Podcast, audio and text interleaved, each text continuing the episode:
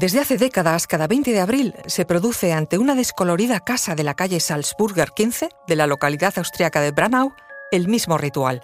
Decenas de manifestantes que incomodan mucho a los vecinos se congregan ante la fachada para gritar consignas contra el nazismo.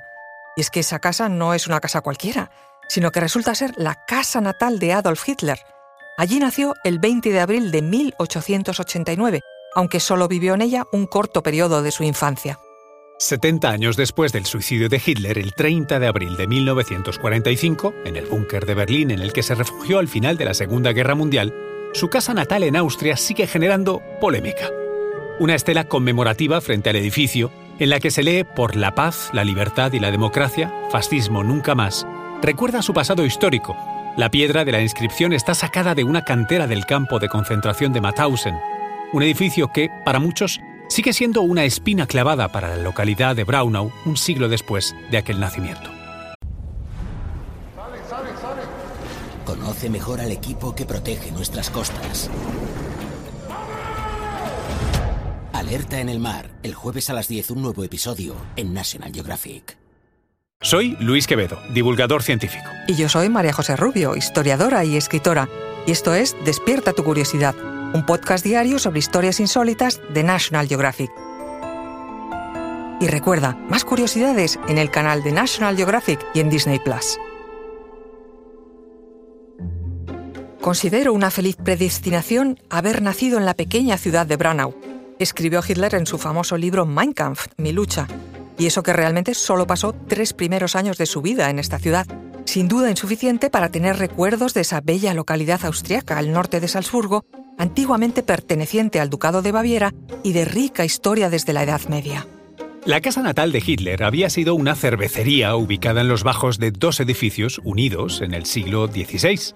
Sus pisos superiores, divididos en pequeños apartamentos, se alquilaban a precios razonables para familias modestas. Y a uno de esos apartamentos, a finales del siglo XIX, se mudó la pareja formada por Alois Hitler y Clara Poltel, su tercera esposa y también prima. Hitler era el cuarto de los seis hijos de la pareja, aunque solo dos llegaron a edad adulta. Fue bautizado en la iglesia de San Esteban, de aquella localidad natal. La infancia de Adolf fue desgraciada. Sufrió sometido a un padre violento y autoritario y a una madre ultraprotectora que sin duda incidieron en su carácter. Hitler describía a su padre como un leal y honrado funcionario al que respetaba. Lo trató de forma benévola en Mein Kampf, obviando que de él había recibido de niño habituales golpes. La turbia infancia del propio padre pudo marcar la relación posterior con sus hijos. Alois Hitler, el padre de Adolf, nació en un pajar en 1837, hijo ilegítimo y de padre desconocido. Fue criado por un familiar con el apellido de su madre, hasta que, a los 40 años de edad, fue prohijado por su tío, que le dio el apellido Hitler. Para entonces ya llevaba más de 20 años trabajando para el Servicio Imperial de Aduanas, tratando de abrirse camino en la vida con una personalidad dominante, estricta y obstinada en el trabajo, un duro carácter que volcó contra su familia. En su vida personal, Alois era mujeriego, tuvo tres matrimonios y varias aventuras extramatrimoniales, y además bebedor y violento. El pequeño Adolf Hitler fue especialmente objeto de la cólera de su padre. Así lo reconocía su hermana Paula, que justificaba el comportamiento paterno diciendo, era especialmente mi hermano Adolf quien empujaba con su obstinación a mi padre a la severidad extrema y recibía cada día una buena zurra. El propio Hitler reconoció años después que su padre le propinaba severas palizas cuando regresaba enfadado del trabajo. Un día tomó la decisión de no llorar más cuando le azotaba. Al parecer, eso sorprendió tanto al padre violento, el funcionario, que dejó de hacerlo. Algunos historiadores y psiquiatras han visto en este trauma infantil el origen del comportamiento malévolo que explica los actos del posterior Führer. Pero volvamos a la casa natal de Hitler y a su historia actual. La casa pertenecía a la familia Pommer, habitantes de Braunau, que la compraron hace más de un siglo después de que la familia Hitler la abandonara. En 1938, tras la anexión de Austria por la Alemania nazi, el edificio fue requisado por Martin Bormann, un estrecho colaborador de Hitler, y los nazis la convirtieron en un centro cultural, la fachada del edificio fue adornada con esvásticas cuando Hitler alcanzó el poder y la calle fue rebautizada como Calle Adolf Hitler. Después de la guerra, el edificio volvió a manos de sus propietarios originales, los Pommer, que permitieron la instalación allí de una biblioteca, fue finalmente heredada por Gerlinde Pommer, su última propietaria particular hasta la actualidad. En 1972, el gobierno austriaco firmó con la señora Pommer un acuerdo para impedir que la casa se convirtiera en lugar de peregrinaje para manifestantes, tanto neonazis como antinazis. Según el acuerdo, la casa solo podría utilizarse como vivienda, oficina o fines socioeducativos. A lo largo de los años ha sido escuela, banco y centro para discapacitados. Eso hasta 2011, en que la propietaria se negó a dar permiso para ciertos trabajos de remodelación necesaria. Desde entonces, el edificio estaba vacío. Su propietaria y el gobierno austriaco se enredaron en una batalla jurídica sobre el futuro de la casa.